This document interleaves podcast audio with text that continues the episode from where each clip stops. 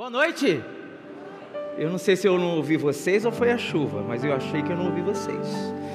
Sejam bem-vindos. Obrigado, Paola, Éder, banda. Para a banda, gente. Para esse louvor maravilhoso ah, que nos inspira, que nos faz, né? Quem é das antigas, né? Pôde agora é, relembrar um pouquinho daquilo que a gente cantava quando era mais novo, ah, adorando ao Rei dos Reis. Senhor dos Senhores, estar na presença dEle não, é, não há coisa melhor. Hoje nós estamos no nosso terceiro domingo ah, de janeiro, ah, continuando uma série chamada Direcione o Seu Barco, sempre na nossa comunidade. Nós começamos o ano, começamos o primeiro mês do ano tentando trazer ah, algumas mensagens de encorajamento e realinhamento da vida para que a gente possa aproveitar essa mudança de ano. A gente sabe que o Deus é o mesmo, os desafios são os mesmos, mas de certa forma a gente aproveitar essa mudança de calendário para assumirmos novos compromissos ou trazermos alguns compromissos que nós já tínhamos feito antes e por alguma razão a gente não conseguiu. Eu sei que tem muita gente que a meta de 2022 é tentar cumprir a meta de 2021 que você fez em 2020, pensou em fazer em 2019 e até agora não fez nenhuma delas. É ou não é? Quer ver? Vamos fazer uma enquete aqui. Quantos aqui ah, fizeram uma lista de coisas no início do ano para tentar cumprir nesse início de 2022? Quantos aqui fizeram alguma lista ou prometeram alguma coisa? Levante a sua mão. Quantos já quebraram a promessa? Eita, mas todo mundo aí, ó. Já tem uma turma que baixou que eu prometi emagrecer, que eu prometi fazer isso.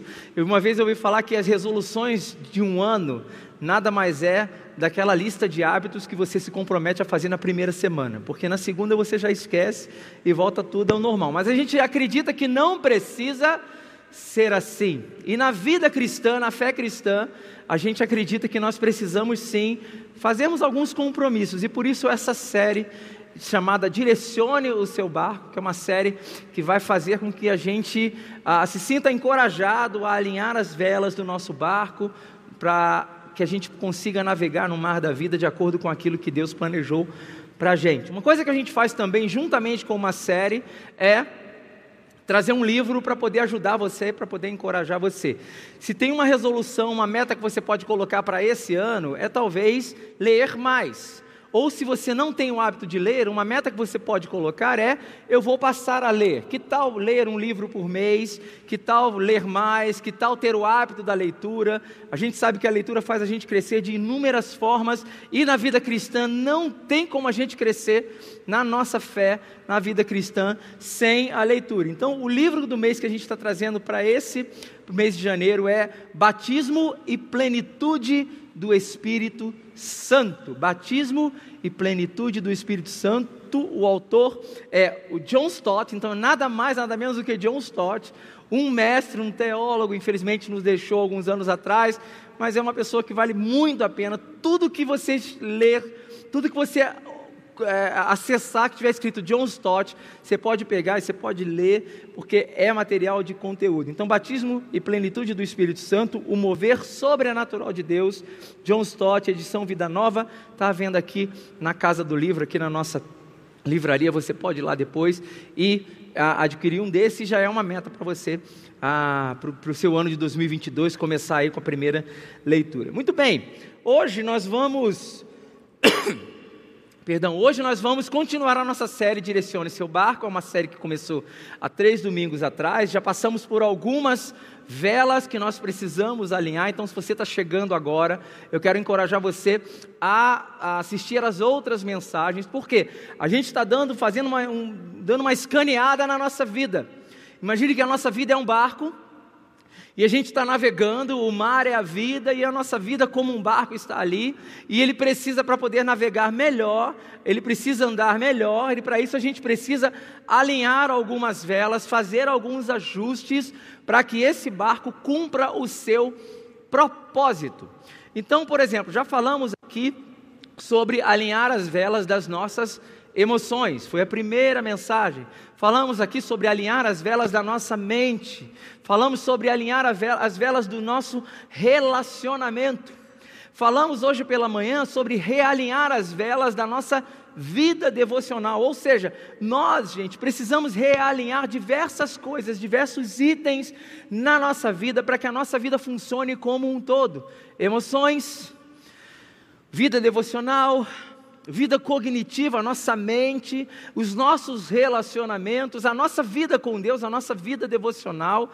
E hoje eu quero falar sobre mais uma vela na qual nós precisamos realinhar dentro do nosso barco, que é realinhando o nosso corpo. Vamos falar um pouquinho sobre o nosso corpo. Por quê? Porque não dá para a gente pensar em vida devocional, não dá para a gente pensar na nossa mente, no nosso coração, nas nossas emoções e nos nossos relacionamentos, sem pensar naquilo que vai nos mover nesse mundo enquanto estivermos aqui, que é o nosso corpo. E talvez essa seja uma das mensagens mais difíceis da gente entender. E você vai entender por que, que eu estou falando isso. Eu quero convidar você a abrir a sua Bíblia ou ligar a sua Bíblia em 1 Timóteo 5, 23. Esse vai ser, vai ser o texto base da gente falar sobre o realinhamento ou alinhamento do nosso corpo. 1 Timóteo 5, 23. Diz assim, Paulo dizendo, o apóstolo Paulo dizendo a Timóteo: Não continue a beber somente água Tome também um pouco de vinho, por, por causa do seu estômago e das suas frequentes enfermidades. Então, vou repetir para vocês: não continuem, não continue a beber somente água. Tome também um pouco de vinho, por causa do seu estômago e das suas frequentes enfermidades. Fabiano, por que, que esse texto vai nortear o nosso papo hoje, a nossa reflexão hoje sobre o realinhamento do corpo? Simplesmente porque esse texto ele traz uma abordagem muito interessante. Por que, que Paulo está pedindo Timóteo tomar vinho nessa situação aqui? Paulo está pedindo para Timóteo tomar vinho, porque existiam alguns costumes naquela época de algumas pessoas que ah, elas, elas detinham uma doutrina ou uma filosofia chamada a, a ascetistas. O que, que, eram os ascetistas? Os ascetistas eram, eram aquelas pessoas que elas eram munidas de uma doutrina, onde tudo era resolvido na, de forma espiritual. Então, o ato de tomar apenas água é apenas você participar de algo como um jejum, e você crer que tudo aquilo que precisa ser resolvido na sua vida, inclusive física, era com base apenas na crença, na filosofia, no transcendental e na oração. Então o que, que acontecia ali? Muitas pessoas estavam doentes, muitas pessoas precisavam ser tratadas fisicamente, e essa filosofia e os ascetistas, eles falavam o seguinte: olha, se recolha e tome apenas água. É mais ou menos como se você tivesse com uma doença, eu tivesse com uma doença, e o que eu falasse para você apenas depois do culto, a gente fosse conversar, eu falasse assim, cara, vá para casa e ore. Você está com câncer? Vá para casa e ore. Mas eu não preciso fazer nada, não. Não faça absolutamente nada. Vá para casa e ore. E o Senhor vai te curar. A filosofia dos ascetistas era mais ou menos isso. Só que Paulo fala, fala para Timóteo exatamente o contrário. Não beba apenas água. Tome também um pouco de vinho por causa do seu estômago e das suas frequentes enfermidades. Paulo está falando aqui das propriedades medicinais do vinho que servia muito àquela época. O que Paulo está querendo dizer para Timóteo é o que eu quero dizer para você hoje: que nós, infelizmente, temos uma mania muito feia de espiritualizar tudo. E como nós temos uma mania muito feia de espiritualizar tudo, nós achamos que cuidar do corpo não é algo inerente à fé cristã. Nós costumamos cuidar da nossa alma, costumamos cuidar muito bem das nossas emoções. A Bíblia fala para termos comunhão, então cuidamos sim dos nossos relacionamentos. Mas quando chega no assunto corpo, parece que a gente está falando de uma outra coisa que não tem nada a ver com Deus que cuidar do nosso corpo, alinhar o nosso corpo, não é algo espiritual, afinal de contas, nós, se, se, a nossa vida é espiritual, se o nosso crescimento é espiritual, vamos cuidar daquilo que é espiritual. O corpo a gente deixa de lado. E aí vem aquelas famas que a gente tem, né? Crente gosta de comer, e o crente não cuida do corpo, e o crente faz isso. E, e por que, que acontece tudo isso? Gente, então o que Paulo está querendo dizer para aqueles, para Timóteo é nós precisamos entender que cuidar do corpo é parte do cuidado da nossa vida cristã por inteiro, sim. Gente, nós não somos seres departamentalizados. Deus não olha a nossa vida em departamentos. Nós nos olhamos assim, infelizmente. Então a gente separa a nossa vida profissional da nossa vida espiritual, da nossa vida acadêmica, da nossa vida pessoal, da nossa vida física, da nossa vida X, Y, Z. Nós temos quando você, quando alguém pergunta para você, talvez, como você está, você pode ter uma resposta para cada tipo de área da sua vida. Já parou para pensar nisso? Emocionalmente estou bem, relacionalmente mais ou menos, espiritualmente eu estou muito mal, profissionalmente eu estou muito bem, academicamente eu estou mais ou menos, e você vai se departamentalizando. Só que Jesus não olha a nossa vida assim. Jesus olha a nossa vida como um todo, Jesus olha a nossa vida como um barco. E uma vez que você vai alinhar um barco, todas as áreas do seu barco precisam estar bem. Não adianta você alinhar bem as velas e a pintura estiver ruim, não adianta você consertar e reparar bem o casco, se o interior não estiver ruim, não adianta o barco estar perfeito e você não ter alimento para passar o tempo que for necessário dentro do mar. Ou seja, o barco, ele precisa estar alinhado por inteiro para que você consiga fazer, é, consiga navegar, consiga andar pelo mar da vida de forma inteira. Então, gente, alinhar o corpo faz parte de algo que Deus quer fazer na minha vida e na sua vida, para que as outras coisas também funcionem bem e cada vez melhor. Gente, Deus usa o corpo na Bíblia em vários aspectos. Em vários aspectos. Eu quero trazer um deles. Por exemplo, um corpo entregue gerou vida para mim e para você. Foi através do corpo de Cristo, físico, entregue naquela cruz, que gerou para mim e para a sua vida a vida eterna. É, é, Lucas capítulo 22 diz: Tomando o pão, deu graças, partiu e deu aos discípulos, aos discípulos dizendo: Este é o meu corpo, meu corpo físico, que vai ser dado em favor de vocês. Então foi através de um corpo físico, foi através de algo palpável que Deus quis nos mostrar o tamanho do seu amor, o tamanho da sua entrega. Quer ver um outro exemplo? Um corpo vivo simboliza a igreja. Uma das formas que a Bíblia nos instrui, nos ensina sobre o que é a igreja de Jesus, é utilizado, é ensinado pedagogicamente através de um corpo. E olha o que, que, diz Romanos 12, 4 e 5. Assim como cada um de nós tem um corpo com muitos membros, e esses membros não exercem todos a mesma função, assim também em Cristo, nós que somos muitos, formamos um corpo, e cada membro está ligado a todos os outros. Ou seja, a, a, a, a oportunidade que Paulo teve para ensinar aos romanos sobre o que é a igreja e o que seria uma igreja saudável, ele usou a figura de um corpo. Ele usou a figura de um corpo. Em terceiro, um corpo novo significa a vida eterna. A palavra de Deus diz, em Filipenses 3,21, é claro nisso, pelo poder que o capacita a colocar todas as coisas debaixo do seu domínio, ele transformará os nossos corpos humilhados para serem semelhantes ao seu corpo glorioso. Ou seja, o que, o que Paulo está dizendo aqui é que a partir do, da eternidade, a partir que quando tudo isso aqui acabar, nós receberemos um novo corpo.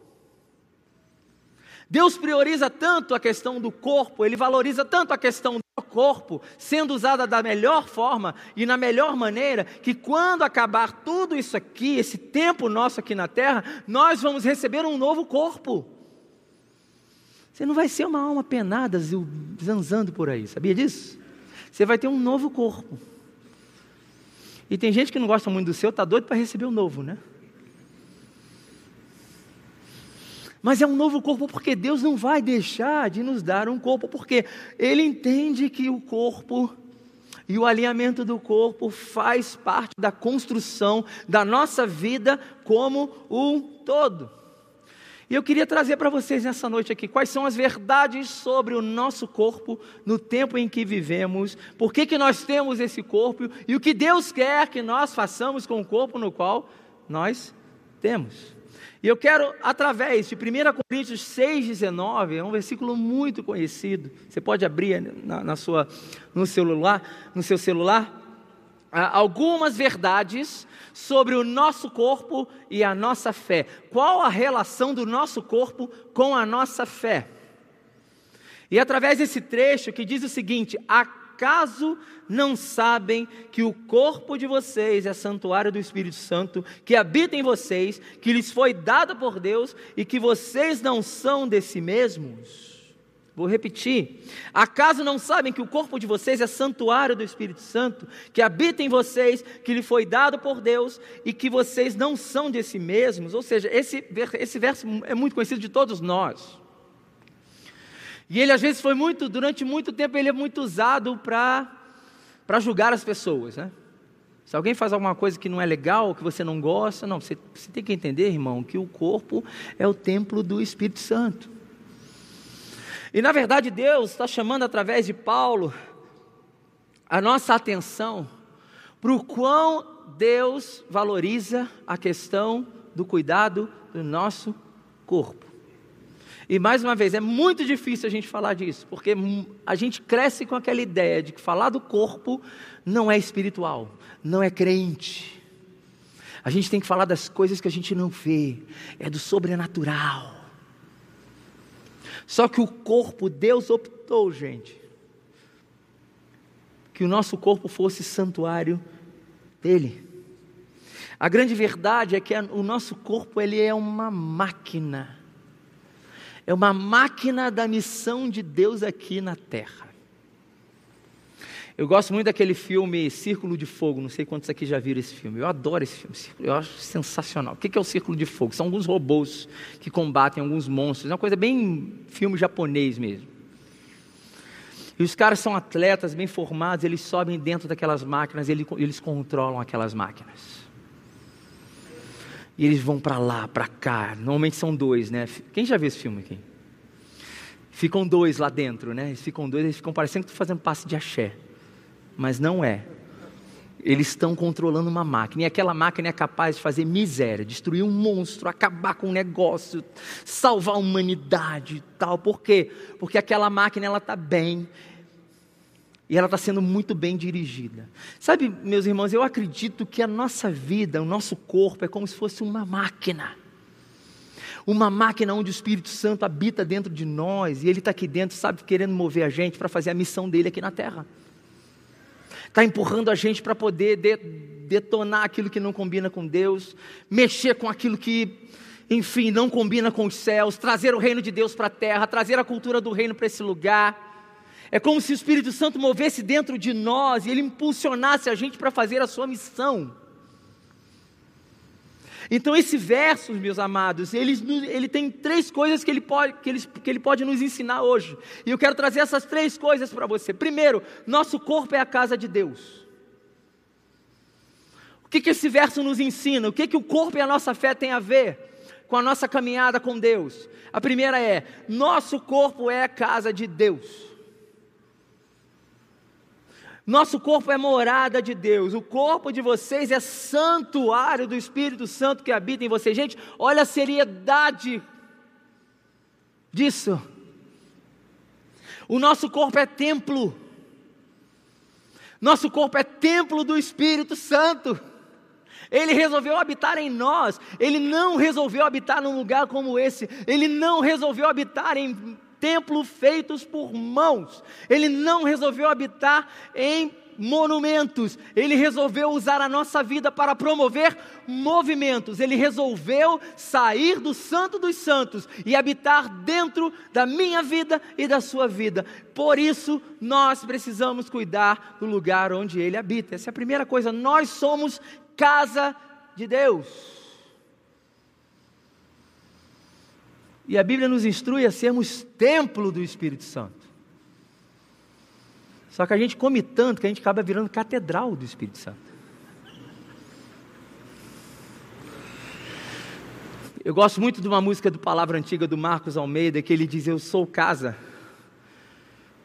Deus preferiu essa carne, não quis os templos que eu posso construir. Me fez casa, eu sou morada, lugar de Deus, que não está lá fora, mas aqui mora, dentro de mim. Você é casa de Deus. Como é que você arruma uma casa onde Deus habita? Primeira coisa que a gente aprende com isso. Segunda coisa, primeira coisa, nosso corpo é casa de Deus. Segunda coisa, nosso corpo é um presente de Deus. Nosso corpo é um presente de Deus. O, no, o nosso corpo é um templo do Espírito Santo. O apóstolo Paulo continua que lhes foi dado por Deus. Deus confiou um corpo a você. Deus te deu um corpo e disse o seguinte: olha, cuida. Que eu quero usar, eu quero. Cuida dessa máquina. Porque eu vou precisar disso aí, de, desse corpo aí, para poder fazer a missão. Eu estou habitando aqui, eu quero controlar esse lugar. Então você, o seu corpo, ele é um presente de Deus. E a pergunta que eu quero fazer para você nessa noite é: o que, que você faz com o presente que você ganha? Ou o que, que você deveria fazer com um presente que você ganha? E a pergunta eu vou estender um pouco mais: o que, que você deveria fazer com um presente que Deus te dá? Que foi o que Deus fez com você ao te dar esse corpo. Seu corpo, ele não é só casa de Deus, ele é um presente de Deus para você. E a gente tem uma mania, sim, de cuidar das coisas que Deus, não, Deus nos dá.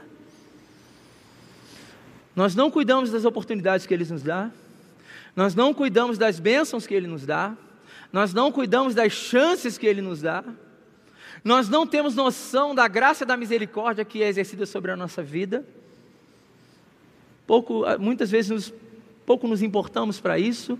A gente tem às vezes um hábito e um mau hábito de não reconhecer os presentes e as bênçãos que Deus tem nos dado. O dom da vida é um presente de Deus. Acordar cedo de manhã, estar respirando, é um presente de Deus. Você agradece por isso?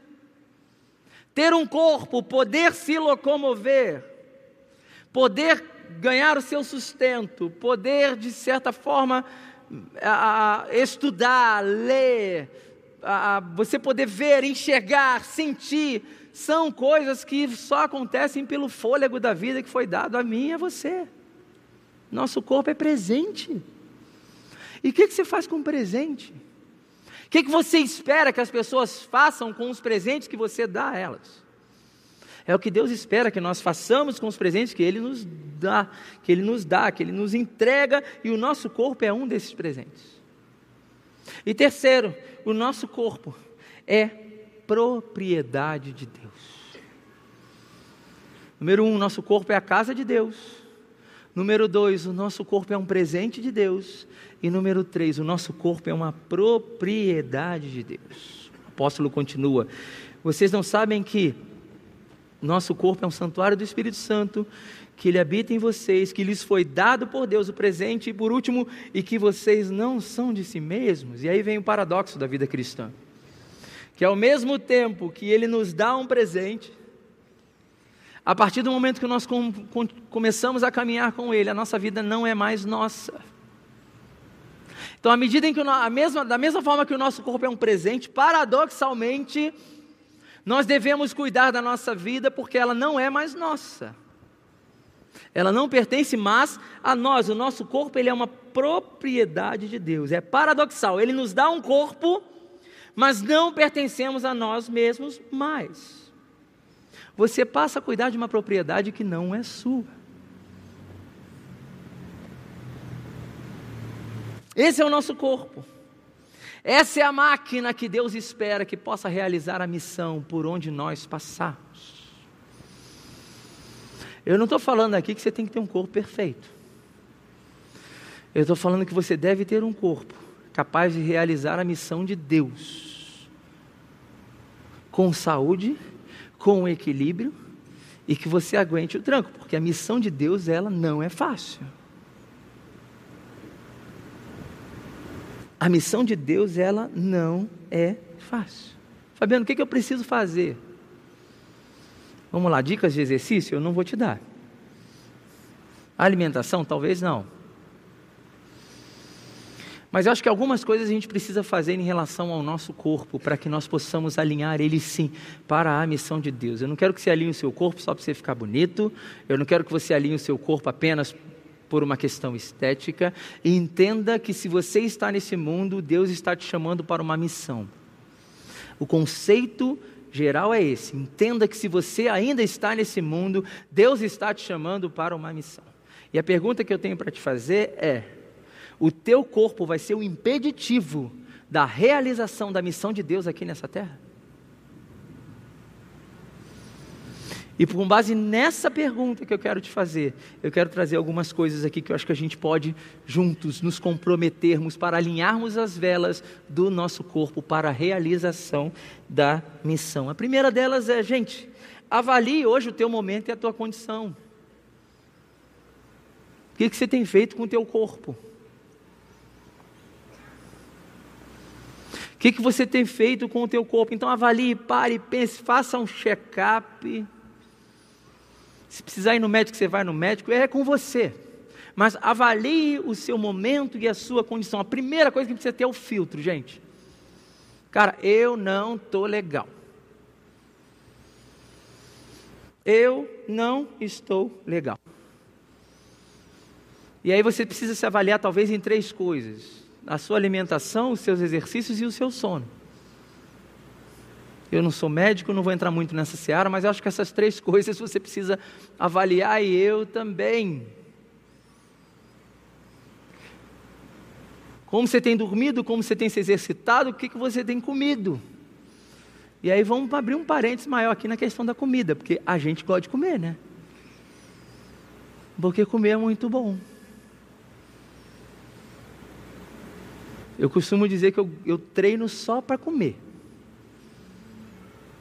Eu sou daqueles que, infelizmente, às vezes treina de manhã para ir no McDonald's à noite. Mas pelo menos não, não, não ganhei. Está tá, tá equilibrado. Essas são as desculpas né, que a gente começa a dar. A gente precisa tirar, gente, aquele hábito que a gente tem, que eu gosto de chamar de cabeça de gordo. Sabe cabeça de gordo? Você já se viu com cabeça de. Às vezes você é magrinho, mas tem cabeça de gordo. Por exemplo, solta essa imagem para a gente, Kleber. Vai te dar fome que você vai acabar de ver aqui? Pois é, deu fome, né? Sabe por quê? Porque você viu frango frito aqui, mas é filhote de cachorro. Isso é cabeça de gordo. Você olhou um bando de filhote de cachorro e quis comer, gente. Que maldade! Às vezes você é magrinho, né? Você é, às vezes você está fininho mas a cabeça só pensa de comer besteira. E joga e tranqueira, e bota que mistura coisa e tal. Às vezes você é aquela pessoa assim que não pode ficar de madrugada sozinho. Você vai para a geladeira, você mistura tudo. Deixa eu ver o que, que tem aqui. Ah, tem pão. Aí tem pão, aí tem arroz. Vou botar pão com arroz. Aí tem maionese. Ah, tem um pedaço de frango aqui, vamos botar. Tem um negócio aqui, tá. Se tiver um leite condensado, eu boto também. E sai misturando a coisa toda. Ou você é daqueles que compra fruta e bota leite condensado para comer. Eu sou assim às vezes. Gente, não importa, avalie o seu momento. O que, que você precisa? Cada um aqui tem um time diferente, tem uma coisa diferente para mudar. Não tem regra. Você não precisa ceder às pressões da sociedade, tá? Não é porque o seu amigo acorda às 5 da manhã que você tem que acordar também. Vai no seu tempo, mas entenda o filtro de preparar o teu corpo para a realização da missão de Deus através da tua vida. É isso que eu quero que você entenda. E para o cumprimento da missão não existe regra. Se para você, meu amigo, você quer acordar quatro da manhã para correr, amém. Vai com Deus. Eu vou orar por você quando eu acordar. Mas às vezes a gente cede umas pressões que não é isso que Deus quer de você. Deus quer apenas que você cuide do seu corpo, para que ele possa cumprir a missão dele aqui na terra da melhor forma possível. Primeira coisa, avalie o seu momento e a sua condição. Segunda coisa, faça o céu esperar. O céu pode esperar. Deus ainda não quis te levar, porque o céu pode esperar. De algum momento, se você está aqui, Deus quer te usar. E sabe aquela coisa que às vezes a gente tem? Olha, eu não vou ligar muito para o corpo, não, porque a hora que chegar a hora, vai ser a hora. Esses dias me perguntaram no Instagram: existe hora certa para morrer? Olha, a gente não sabe a hora que todo mundo deveria ou não deveria morrer, mas uma coisa é certa, eu posso te garantir: tem morte que você pode evitar. Sabia disso? Tem morte que você pode evitar. Deuteronômio, olha só que interessante, Deuteronômio 22, 8, gente. Olha o que, que diz aqui o livro da lei: quando algum de vocês construir uma casa nova, faça um parapeito em torno do terraço, para que não traga sobre a sua casa a culpa pelo derramamento de sangue inocente, caso alguém caia do terraço. Qual é o princípio bíblico que Deus está trazendo para mim e para você aqui? Prevenção. Você vai construir uma casa? Você vai construir um terraço? Por favor, construa um parapeito, para que ninguém vá na tua casa e morra. Sabe qual o princípio bíblico aqui? Prevenção. Existem mortes que podem ser evitadas se formos sim cautelosos.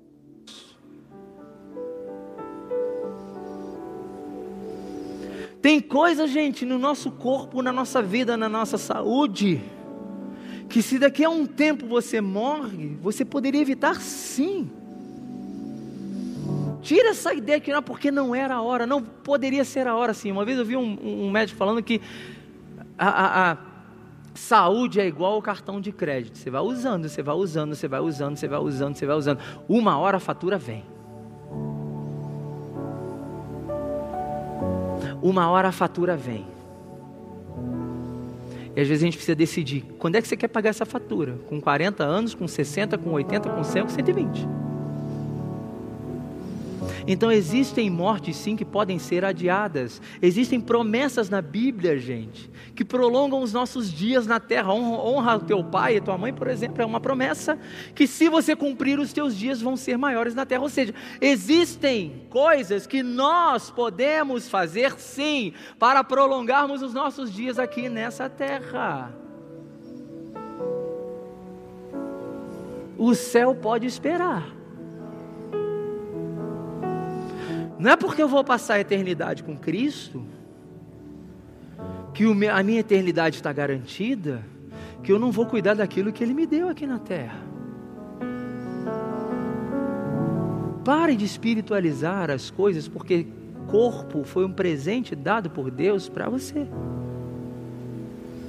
Então, número dois, faça o céu esperar.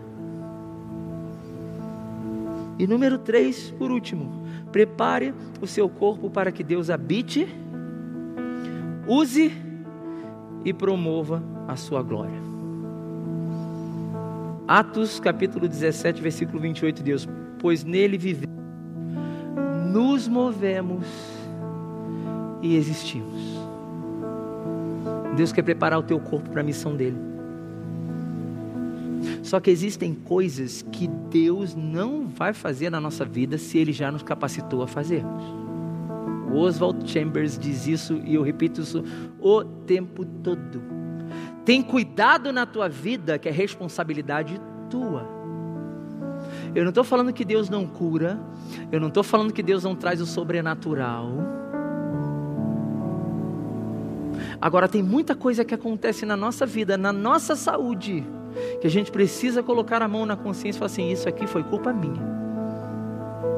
Isso aqui foi falta, foi negligência minha. Porque existem coisas que Deus nos capacitou para fazermos, e aquilo que Ele capacitou a gente para fazer, só a gente pode fazer. E aquilo que só Ele pode fazer, Ele vai fazer. Vamos ressuscitar Lázaro? Vamos.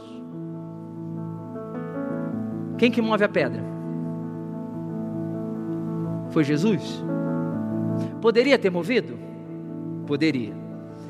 Ele removeu a pedra? Não. Quem removeu foi o homem. Jesus ali estabeleceu uma parceria. O que você pode fazer e é capaz de fazer, você faz. Agora, ressuscitar Lázaro, o homem poderia fazer? Não. Só ele poderia fazer. Então ele foi lá e fez. Deus quer trabalhar numa parceria contigo, aonde tudo aquilo que ele te capacitou a fazer, você faça. E ele promete fazer tudo aquilo que só ele pode fazer, ele vai fazer. Ele vai fazer. Tem um pastor escocês já falecido chamado Robert Murray McChain. Esse cara foi um evangelista do seu tempo. Ele faleceu infelizmente aos 29 anos. Não se sabe ao certo o motivo do seu falecimento. Eu quero terminar com essa resposta, pra, com essa história para vocês. 29 anos esse cara morreu. E no seu leito de morte reza a lenda que ele estava conversando com um amigo, um mentor. E aos 29 anos, prestes a morrer, ele vira para o seu amigo e fala o seguinte: Deus me deu uma mensagem e um cavalo. E eu matei o cavalo. Não posso mais levar a mensagem. Deus me deu uma mensagem e um cavalo. E eu estou matando o cavalo. Provavelmente por alguma morte que ele poderia ter evitado. E eu matei o cavalo. E agora eu não posso mais levar a mensagem. Eu quero dizer para você nessa noite, meu irmão, que se você está aqui sentado, eu quero dizer que você tem a chance de recuperar o cavalo e continuar levando a mensagem do Evangelho que Deus te confiou.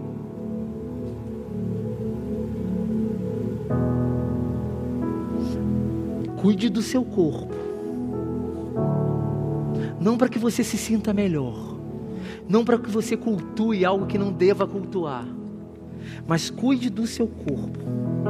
Para que ele possa ser essa máquina, esse cavalo que vai levar a mensagem do Evangelho por onde você estiver. Porque o céu pode esperar. Se Deus ainda te mantém aqui, cuide daquele, daquilo que é presente dele, daquilo que é propriedade dele e daquilo que é morada dele, para que a mensagem dele possa ser levada através da sua vida por onde Deus te levar e por onde você estiver. Não mate o cavalo. Realinhe o seu corpo se prepare para 2022 e faça do seu corpo essa máquina, essa máquina da mensagem do Evangelho de Jesus, por onde você passar e por onde você estiver. Que Deus nos abençoe.